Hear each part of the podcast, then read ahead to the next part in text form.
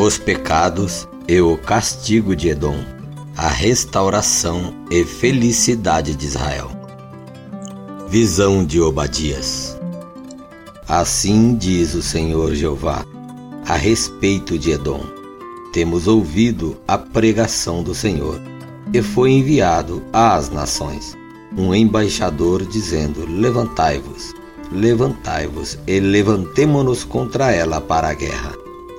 Eis que te fiz pequeno entre as nações, tu és muito desprezado.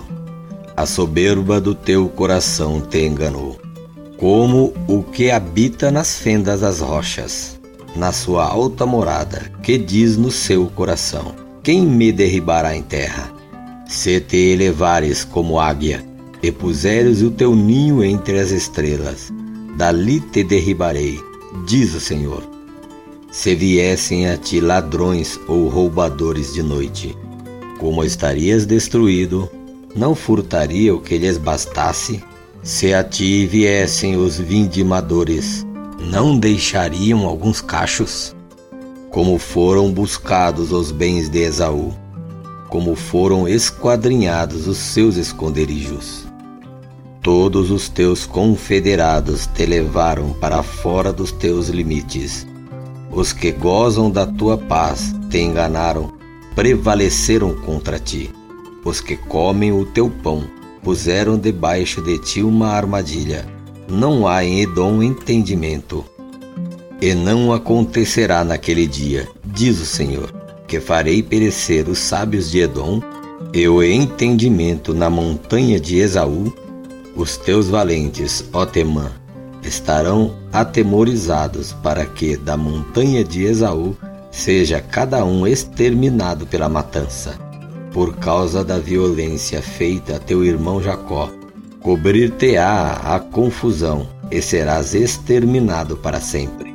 No dia em que estivestes em frente dele, no dia em que os forasteiros levavam cativo seu exército, e os estranhos entravam pelas suas portas, e lançavam sorte sobre Jerusalém, tu mesmo era um deles.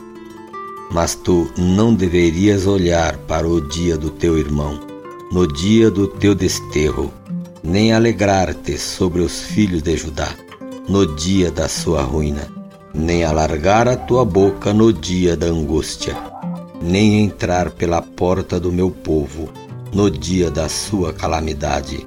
Sim, tu não devias olhar satisfeito para o seu mal, no dia da sua calamidade nem estender as suas mãos contra o seu exército no dia da sua calamidade, nem parar nas encruzilhadas para exterminares os que escapassem, nem entregar os que lhe restassem no dia da angústia.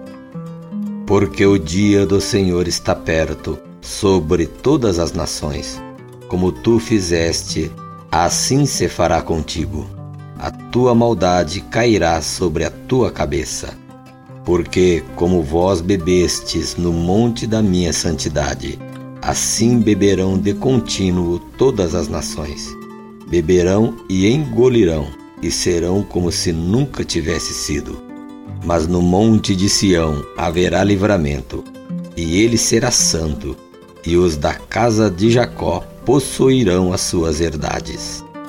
E a casa de Jacó será fogo, e a casa de José chama, e a casa de Esaú palha, e se acenderão contra eles, e os consumirão, e ninguém mais restará da casa de Esaú, porque o Senhor o disse. E os do sul possuirão a montanha de Esaú, e os das planícies os filisteus. Possuirão também os campos de Efraim, e os campos de Samaria, e Benjamim, Gileade. E os cativos desse exército dos filhos de Israel, que estão entre os cananeus, possuirão até Zarefate. E os cativos de Jerusalém, que estão em Sefarade, possuirão as cidades do sul. E levantar-se-ão salvadores no monte de Sião, para julgarem a montanha de Esaú. E o reino será do Senhor